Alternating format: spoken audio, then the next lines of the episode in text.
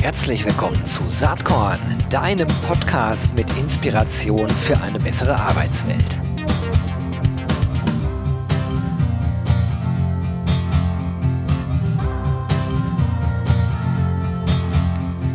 So, hallo und herzlich willkommen. Heute ein weiblicher Gast. Das ist eigentlich bescheuert. Man müsste sagen, eine weibliche Gästin. In dem Fall eine gute alte Bekannte. Ich freue mich sehr. Anna Ott ist heute mein Gast hier bei Saatkorn im Podcast. Hi Anna. Hallo Gero, ich freue mich auf, dass wir es endlich schaffen.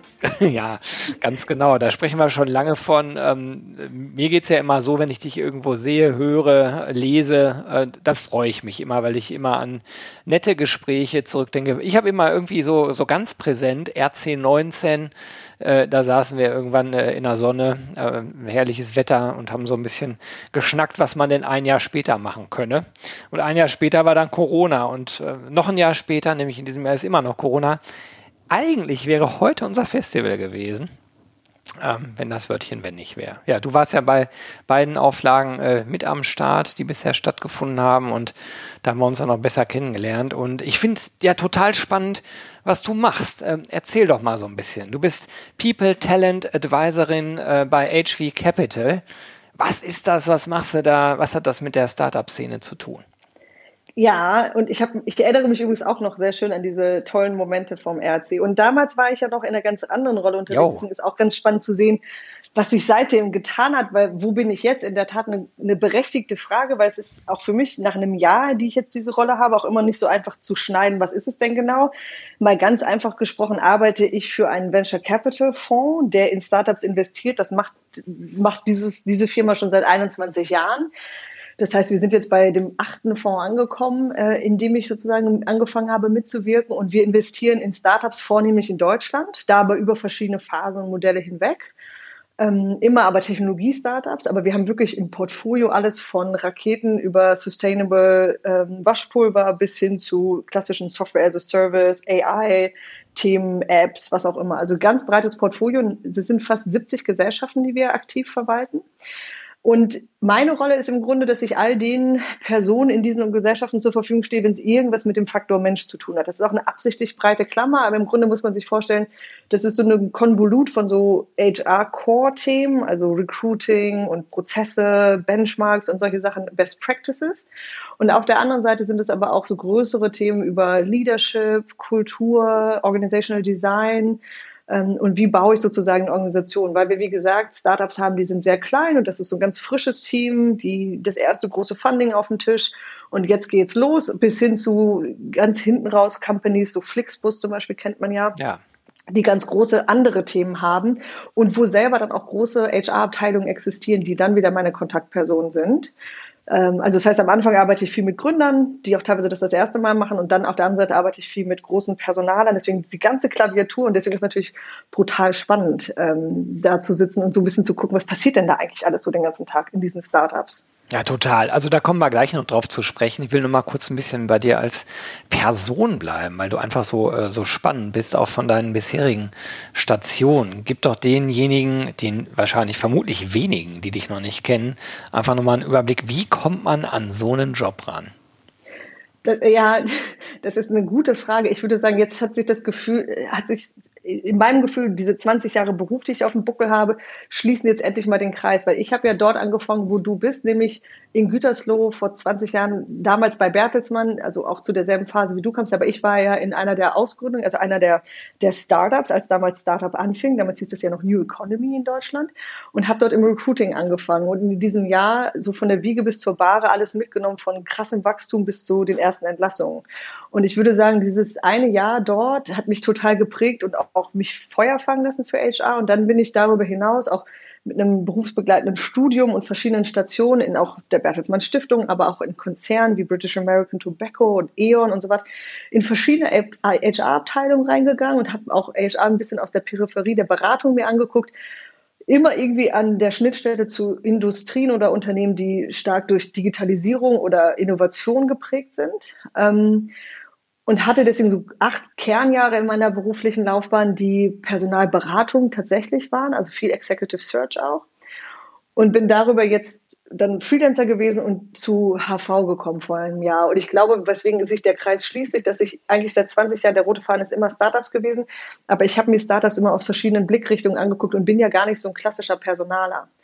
Ähm, hat aber dazu geführt, dass ich hier natürlich die ganze Bandbreite von Erfahrungen in 20 Jahren jetzt hier wirksam einbringen kann.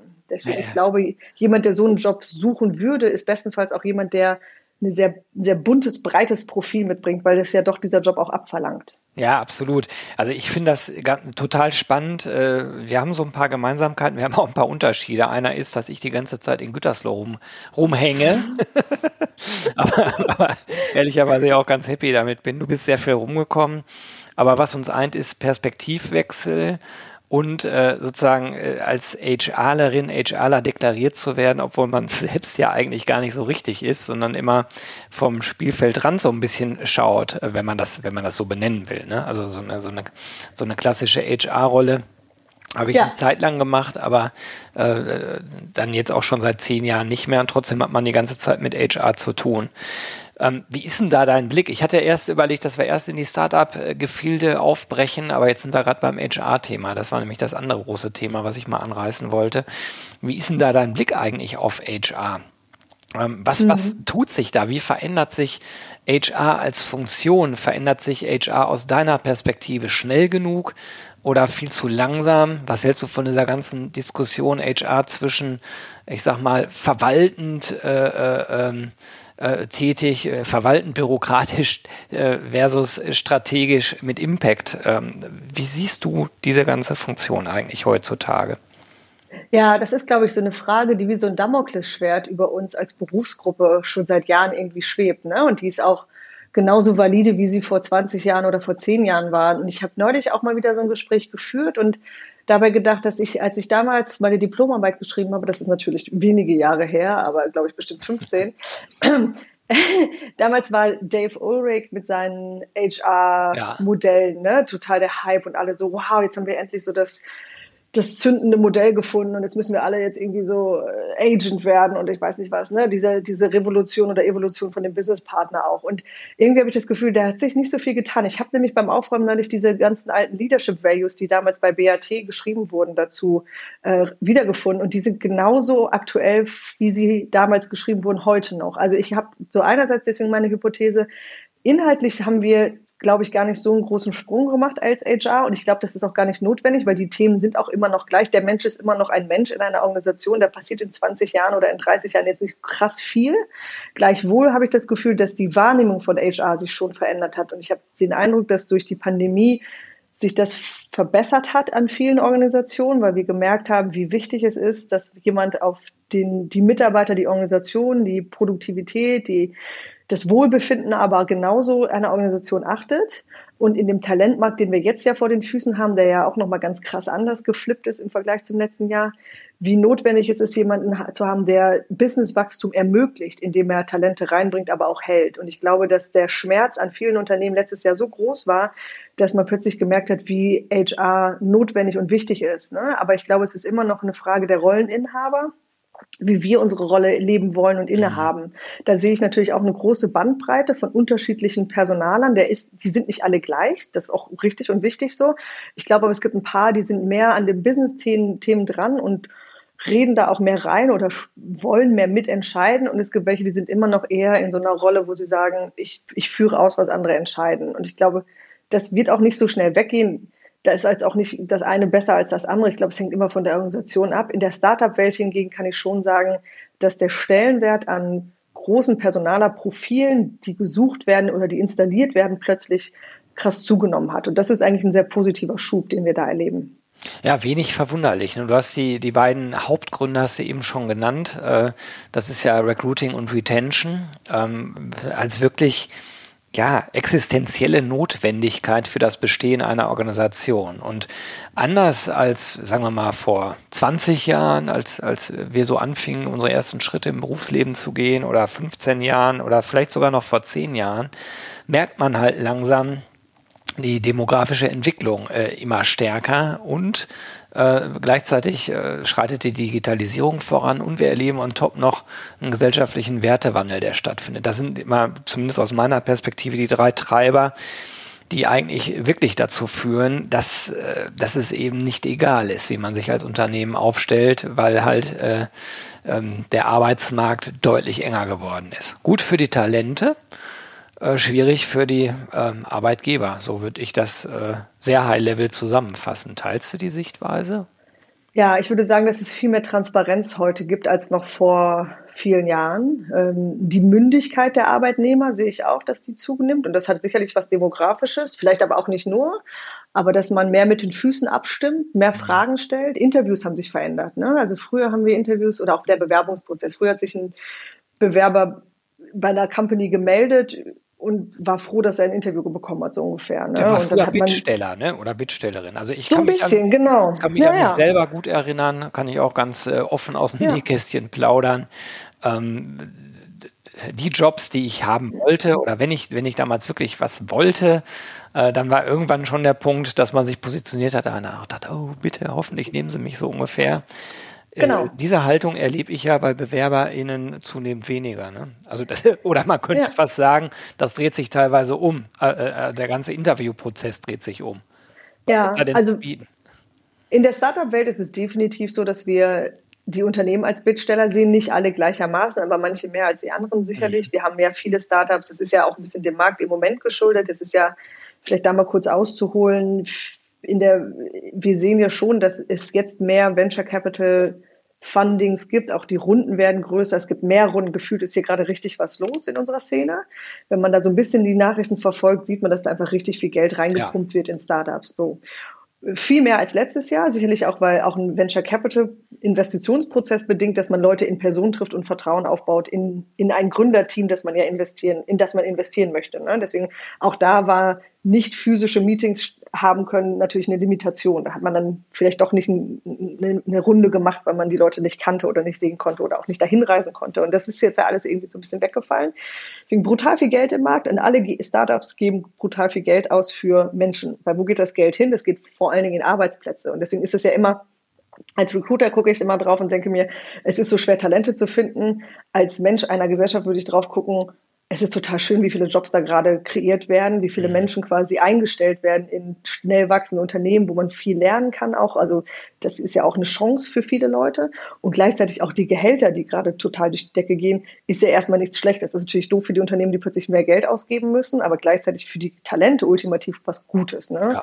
Ähm, dass die Gehälter jetzt auch auf einem Niveau sind, wo man nicht mehr das Gefühl hat, man macht einen Discount auf sein Gehalt im Vergleich zu einem Konzern, sondern man hier kann hier genauso gut verdienen in der Startup-Szene wie im Mittelstand, wie in den Konzernen oder Ja, woanders. lass Das uns an dem Punkt vergleichbar. Mal, lass uns an dem Punkt mal ganz kurz bleiben, weil das ist, das ist ja mega interessant, was du gerade sagst, weil ich äh, vermute, dass implizit bei den Konzernen im Mittelstand immer so die Haltung mitschwang, ja, ne, also wenn es am Ende ums Geld verdienen geht und wenn es dann darum geht, dass man nicht mehr 25 ist, sondern vielleicht 30 und eine Familie gründet oder vielleicht sogar noch älter ist, äh, da können wir gleich nochmal drauf äh, zu sprechen kommen, dann ist das doch keine echte Konkurrenz. Und ich glaube, das verschwimmt total. Das ist Ja. wirklich echte Konkurrenz. Ne?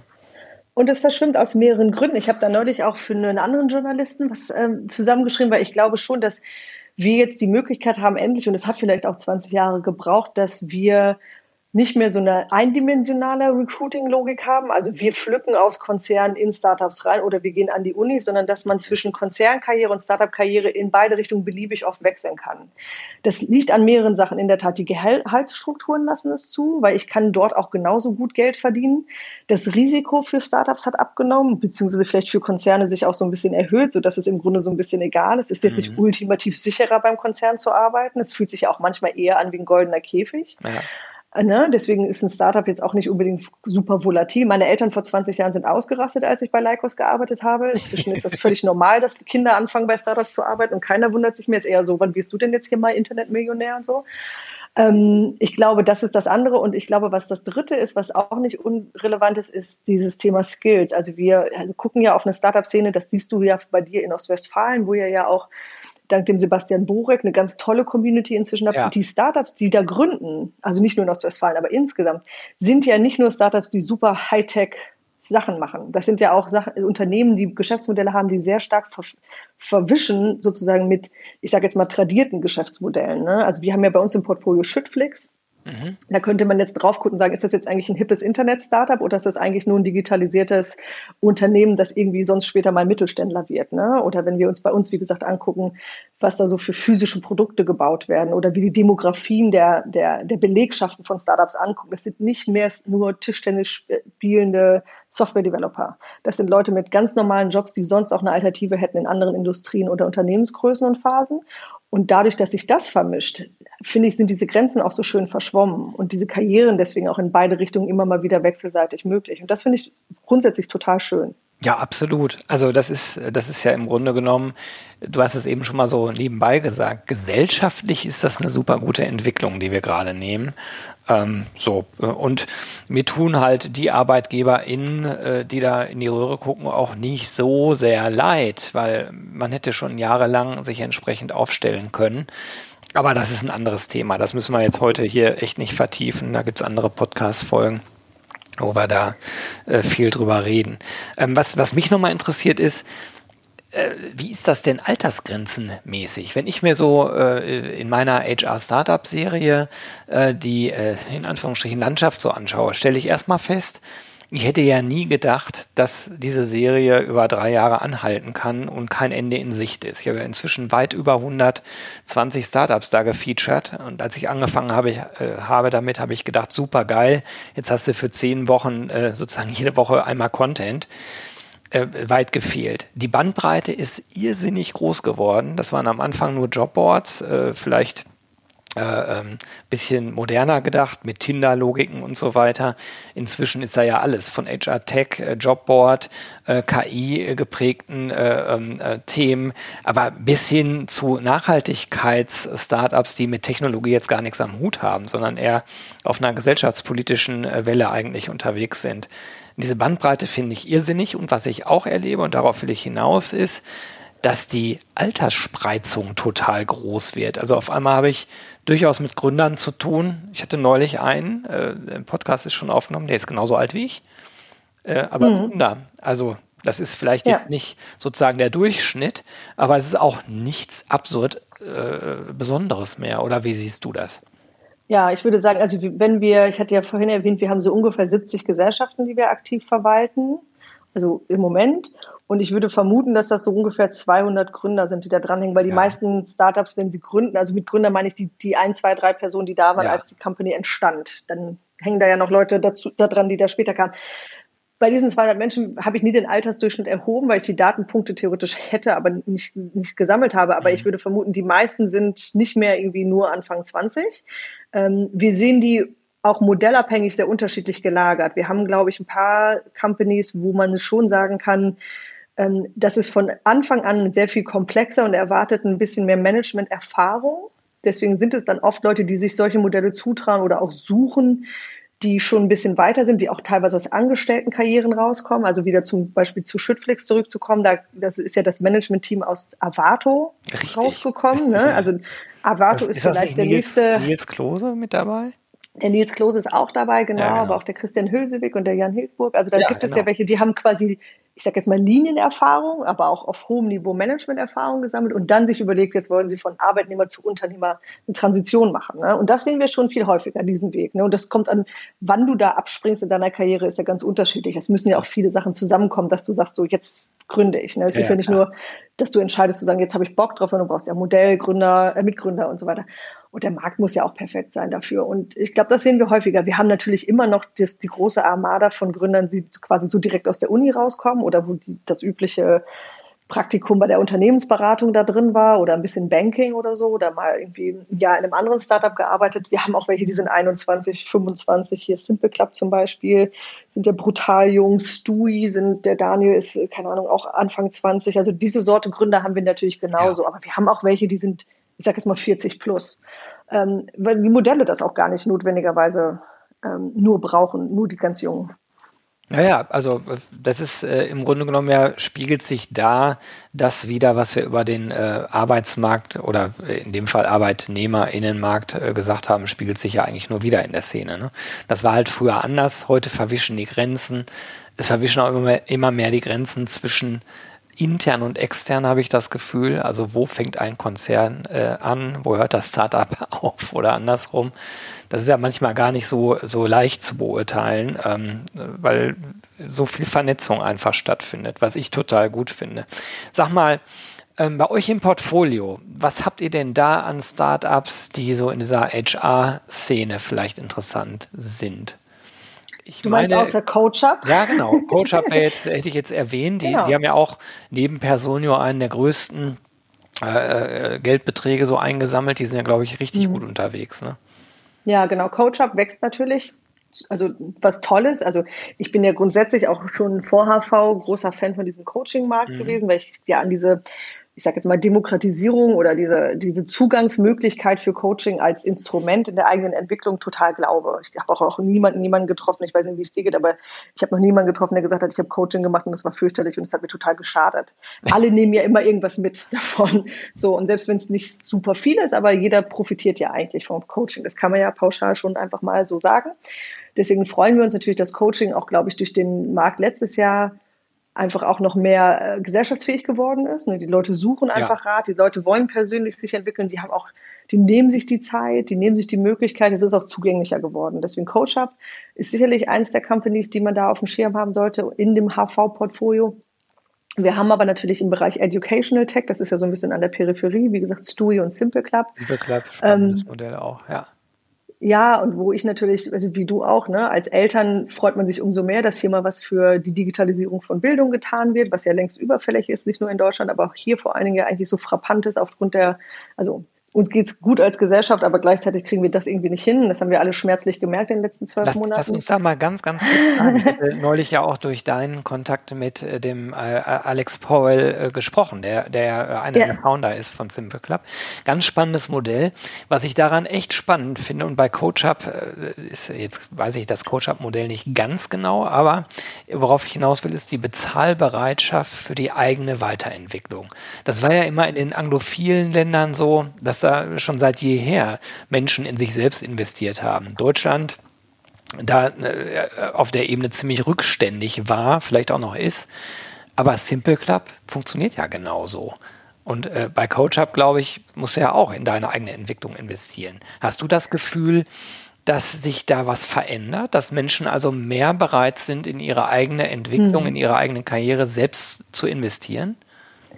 Ja, also auch nur anekdotisches Wissen, aber ich ja. würde sagen, ich spüre das auch, dass, und vielleicht, wenn du den angelsächsischen magst, dagegen liegst, wir haben ja hier eine Kultur als das ist sowas Preußisches vielleicht fast schon, ne? ohne da jetzt zu sehr in die Historie zu greifen. Aber ich glaube, als Gesellschaft sind wir schon Arbeitnehmer, wo ein Unternehmen etwas für uns tut. Ja. Wir geben dem Unternehmen unsere Zeit und dafür kriegen wir Sachen zurück. Deswegen haben wir eine gute Struktur, was soziale Aspekte mhm. betrifft der Arbeit und rechtliche Aspekte der Arbeit. Und irgendwie habe ich das Gefühl, dass wir lange in so einer Welt gelebt haben, wo der Arbeitgeber etwas für mich tun muss und ich sonst aber auch nicht selber mache, so nach dem genau. Motto. Ne? Und das war so eine passive, nehmende, konsumierende Haltung fast schon.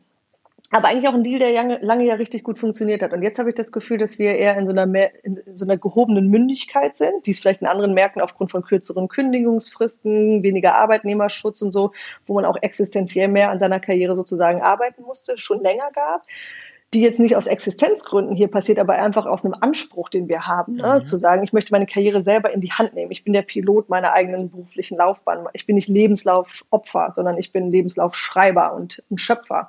Und ich glaube, das hat damit zu tun, dass wir, das Wissen ist zugänglicher geworden. Ich kann auch schnell mal mehr rumprobieren. Wir sind auch als Gesellschaft okayer damit geworden, dass Leute nicht mehr gerade Lebensläufe haben, sondern mal abbiegen und dann wieder zurückkommen oder weiß ich nicht was machen. Aber dass wir es mehr in die Hand nehmen. Und das hat sicherlich auch dann was damit zu tun, wie zahlungsbereit sind wir für solche Sachen. Ne? Oder wie sehr sagen wir auch, diese ganzen Angebote, die mein Arbeitgeber mir macht, die sind eh Banane. Ähm, ich suche mir lieber das selber, wie ich besser lerne. Ne? Und ja. wir haben ja auch viel mehr auch medial viel mehr Angebote, als nur noch in doofen Seminarräumen Häppchen zu essen, während uns jemand frontal beschallt. ich glaube, die Zeiten, die sind unwiderruflich vorbei, zumindest die in der Breite. Hoffe ich auf jeden ja. Fall, ja. Also ich liebe ja Workshops, aber ich erinnere mich auch an viele schlechte Konferenzhotels. Okay, lass noch mal kurz zurückgehen. Coach Hub, Simple Club, was habt ihr da noch im Angebot bei HV Capital? Gar nicht so viel. Wir gucken uns da ehrlich gesagt auch immer noch Sachen an, aber ja. ich glaube, man muss so ein bisschen ja, welche schauen. Denn? Also, Sag doch mal. Nein, ha, kleiner Witz am Rande. ich kann dir aber gerne schicken. Also wir haben ja noch Power Us, wenn man das noch erwähnen will. Wir haben ein Startup, das sich mit, ähm, mit Fachkraftvermittlung beschäftigt. Da müsstest mhm. du eigentlich auch mal ein Podcast-Interview machen vielleicht. Ähm, aber wir merken natürlich schon, glaube ich, aus unserem Interesse, dass da, wo wir äh, Modelle sehen, die helfen, Talente zu finden oder Talente zu binden und zu entwickeln, das ist natürlich immer interessant, weil es ein universelles Thema ist. Also wir ja. glauben ja an Modelle, die wachsen können. Ja. Und wir investieren ja in Sachen, wo wir eine gewisse Projektion auch an Wachstum sehen. Und deswegen Arbeit ist immer etwas, was noch viele ungelöste Fragen hat und was irgendwie aber jeden beschäftigt. Also alle, die die arbeiten oder alle, die die Arbeitende beschäftigen, haben irgendwie die gleiche Sorte Probleme. Man denkt ja immer, es ist super unique, aber eigentlich in diesem, in diesem Konstrukt von Arbeit haben wir alle immer wieder eine, eine ja, limitierte Sorte von Problemen, die da auftauchen die teilweise schon gut gelöst sind. Ne? Das Thema ATS, du hast es selber gesagt, also Bewerbermanagementsysteme oder Jobmarktplätze, die sind mehr oder minder irgendwie okayisch gelöst. Da gibt es jetzt vielleicht nicht mehr die krassesten Sprünge, aber was sind so die anderen Themen? Wir haben letztes Jahr ganz viel gesehen im Bereich Mental Health und Wellbeing. Ne? Wie kann ich die Leute irgendwie glücklicher machen? Was gehört dazu? Oder kann Unglücklichkeit messen? Ähm, um zu sehen, mit wem müsste ich eigentlich mal mehr sprechen. Aber ich glaube, da sind wir noch gar nicht so weit an vielen Stellen, wie wir eigentlich müssten. Ich finde es ja ohnehin erschreckend, wie wenig wir über Arbeit verstehen. Mhm. So, ne? also wenn man sich das mal wissenschaftlich anguckt, ist Arbeit eigentlich noch gar nicht so richtig verstanden, was das alles mit uns bedeutet, also was das für uns emotional auch bedeutet. Ja, ich glaube, dass da ein Riesenwachstumsfeld ist. Es leitet auch über sozusagen in die Frage, welche, welche Trends siehst du denn? Gerade jetzt in diesem HR-Kontext. Gar nicht bezogen auf HV Capital, sondern auch mhm. an der Ort als jemand, der die ganze HR-Szene seit vielen, vielen Jahren begleitet, mit vielen unterschiedlichen äh, Perspektiven äh, auf, auf das ganze Themenfeld. Ja, ich finde ja immer noch mein heiliger Gral, nachdem ich seit Jahren suche, das ist auch nicht, nicht geheim, sondern das erzähle ich auch jedem, weil ich immer hoffe, dass mir jemand mal dabei mehr hilft, ist ja dieses Thema Skill. Also wenn man mal drüber nachdenkt und abstrahiert, ist ja der Skill, den ich anbieten kann als Arbeitnehmer an einen Arbeitgeber, das ist ja die Währung, die wir in diesem Vertrag haben. Also ich bringe etwas mit, was du brauchst, um etwas zu tun damit. Mhm. Und bestenfalls erweitere ich mein Skillset, damit ich relevanter bin für dich oder relevant bleibe für dich. Und ich glaube, in diesem, das klingt so einfach, aber ich glaube, da liegt so viel Komplexität drin. Ne? Wie finden wir die richtigen Skills am Markt? Was ist überhaupt ein Skill? Äh, welche Sorte Skills gibt, wie qualifizieren wir das Niveau von Skills, wie validieren wir das Vorhandensein von Skills und so Sachen. Ich glaube, in dem Bereich haben wir noch gar nicht so viel gelöst und da bin ich eigentlich immer noch überrascht, dass das so schlecht gelöst ist. Ne? Wir haben Taxonomien, die wir sehen können von vermeintlichen Skills, die es in, in, in, in, äh, in der Betriebswirtschaft sozusagen gibt, aber irgendwie habe ich das Gefühl, wir sind da noch nicht so richtig weit. Wir gucken immer noch ganz viel im Recruiting nach Nasenfaktor und Bauchgefühl oder lassen uns von Lebensläufen blenden. Ähm, viele Startups, mit denen ich zusammenarbeite, haben relativ undifferenzierte Jobbeschreibungen, wo einfach nur so Titel und so gegoogelte Requirements aufgelistet werden. Und irgendwie brauche ich jemanden, der irgendwie so das macht. Es ist immer noch nicht so spezifisch, wie ich mir das wünschen würde, dass man sagt, was ist das Problem, das ein Unternehmen lösen möchte und wie sieht die Kompetenz aus von jemandem, der es löst. Ne? Also wie kommen wir quasi in so eine, ich sag jetzt mal, in so eine Werksvertrag-Logik, wie wir es an anderen Stellen in der Gesellschaft ja schon kennen ne, wo man sagt, ich, das ist das, was ich brauche und das ist das, was ich kaufe am Markt als Talent. Finde ich mega spannend. Äh, aus meiner subjektiven Sicht, äh, magst du aber auch ganz anders sehen, ist, ist äh, Skill das eine, Persönlichkeit das andere. Also ja. warum glaube ich das? Du kannst ja den tollsten Skill haben, den das Unternehmen braucht, wenn du nicht reinpasst aufgrund deiner ja. Persönlichkeit, dann, dann nutzt der Skill halt nichts in dem Moment. Ne? Und wenn nur Persönlichkeit passt, du keine Skills hast, passt da halt auch nicht. Also was ich oft... Achso, für mich ist Persönlichkeit ja? Teil des Skills. Ja, okay. Das, ja, vielleicht sollte ich das sagen. Nicht nur so ein Hard Skill, genau, sondern habe ich die richtige Attitude, habe ich den genau. richtigen, wie du sagst, ne, Cultural Fit, habe ich den richtigen Arbeitsethos und diese ganzen anderen Dinge, die natürlich damit zu dass ich, also das Vorhandensein von einer Fähigkeit reicht nicht, wenn ich es nicht anwenden kann ja. oder wenn es nicht wirksam anwendbar ist in der Organisation, in der ich mich befinde. Ne? Ich äh, finde das ganz, äh, also das finde ich mega spannend. Mein ganz subjektives Empfinden ist, dass wir in den letzten Jahren in der HR-Szene für meinen Geschmack viel, viel, viel zu viel über äh, äh die äh, Heilsversprechen von äh, Data Analytics und Technologie gesprochen haben. Das ist beides total wichtig, finde ich, und auch beides mega spannend. Aber wenn man dabei sozusagen das Menschsein vergisst, was in, äh, für mich nach wie vor eigentlich das Zentralste überhaupt ist. Wie geht man miteinander um? Und ähm, welche Menschen habe ich eigentlich in einer Organisation mit welchen Kompetenzen und Skills? Äh, dann, dann nutzen dir, glaube ich, die tollsten Daten und die tollste Technologie relativ wenig. Aber das ist nur meine eigene Hypothese. Mhm. Ja, so. Nee, würde ich aber übrigens unter, unter, über, unterschreiben, weil ich glaube, dass Daten uns auch den Blick in die falsche Richtung lenken lassen oft, ne? Weil jetzt sind diese Daten, das ist ja so ein bisschen so das shiny new toy, so, oh, ja, genau. ich habe jetzt hier voll coole Daten und coole fancy Technologie und Gadgets und so, ne? Und manchmal vergessen wir deswegen ja so ein bisschen die Sachen, die ja sehr einfach sind, nämlich das Zwischenmenschliche. Aber wir gucken halt da nicht mehr hin, weil das andere ist halt irgendwie viel spannender, weil es halt auch neu ist. Und ich glaube, das verwässert, verwässert sich irgendwann auch so, ne? Dieser Hype um Technologie, weil es eigentlich dann doch nicht so viel Effizienzgewinn ist. Ne? Es gibt Stellen, wo ich glaube, dass Technologie durchaus besser ist, also gerade bei Recruiting-Prozessen, ja, wo es viel mehr um Automatisierung ja. gehen muss, weil die Funnel groß sind und die so No-Touch- oder Low-Touch-Prozesse bauen müssen. Da ist es super, wenn es gut gemachte Technologie ist. Aber es gibt bestimmt, also wie, wie du auch sagst, es gibt Bereiche, wo ich sage, da ist Technologie gar nicht so wirksam und hilfreich. Ja, wird spannend sein zu beobachten, wie sich das Ganze entwickelt. So, was, mhm. weißt du, was auch spannend ist? 30 Minuten sind schon rum, ganz schrecklich. Ich versuche ja immer irgendwie so eine 30 Minuten Grenze einzuhalten. Mache ich jetzt auch. Wir gehen knapp drüber, weil meine letzte Frage ist noch, du bist ähm, ein äh, Mensch mit vielen Interessen. Das merkt man äh, dir ja sofort an, wenn man sich nur drei Minuten mit dir unterhält. Hast du irgendeinen Inspirationstipp, irgendein Buch, irgendwas, was du gelesen hast, eine Zeitschrift, keine Ahnung, was du den Hörerinnen und Hörern äh, mit auf den Weg geben kannst, wo du sagen kannst, hey, das, äh, da gibt's äh, spannende Anstöße. Ja, ich habe zwei und die kannst du dann auch gerne verlinken. Zwei Buchempfehlungen und zwar die letzten beiden. Ich schicke sie dir nachher. Die letzten beiden Bücher, die ich gelesen habe. Der Lockdown hat dazu geführt, dass ich so eine Renaissance von Lesen hatte und habe so. sehr viele Bücher gelesen. Ganz tolle und auch ganz schlechte übrigens. Deswegen, ich kann auch gerne mal Bücher empfehlen, die man gar nicht lesen muss. Ähm, aber welche waren toll? Das eine war ein Buch von einem Anthropologen über die Geschichte von Arbeit. Das heißt auch wirklich Work, the History of, of Us as Humans oder, oder sowas. Das ist ein ganz harter Brocken, aber ganz toll, um zu sehen, wo kommt eigentlich Arbeit als Konzept her so für uns mhm. als Menschen.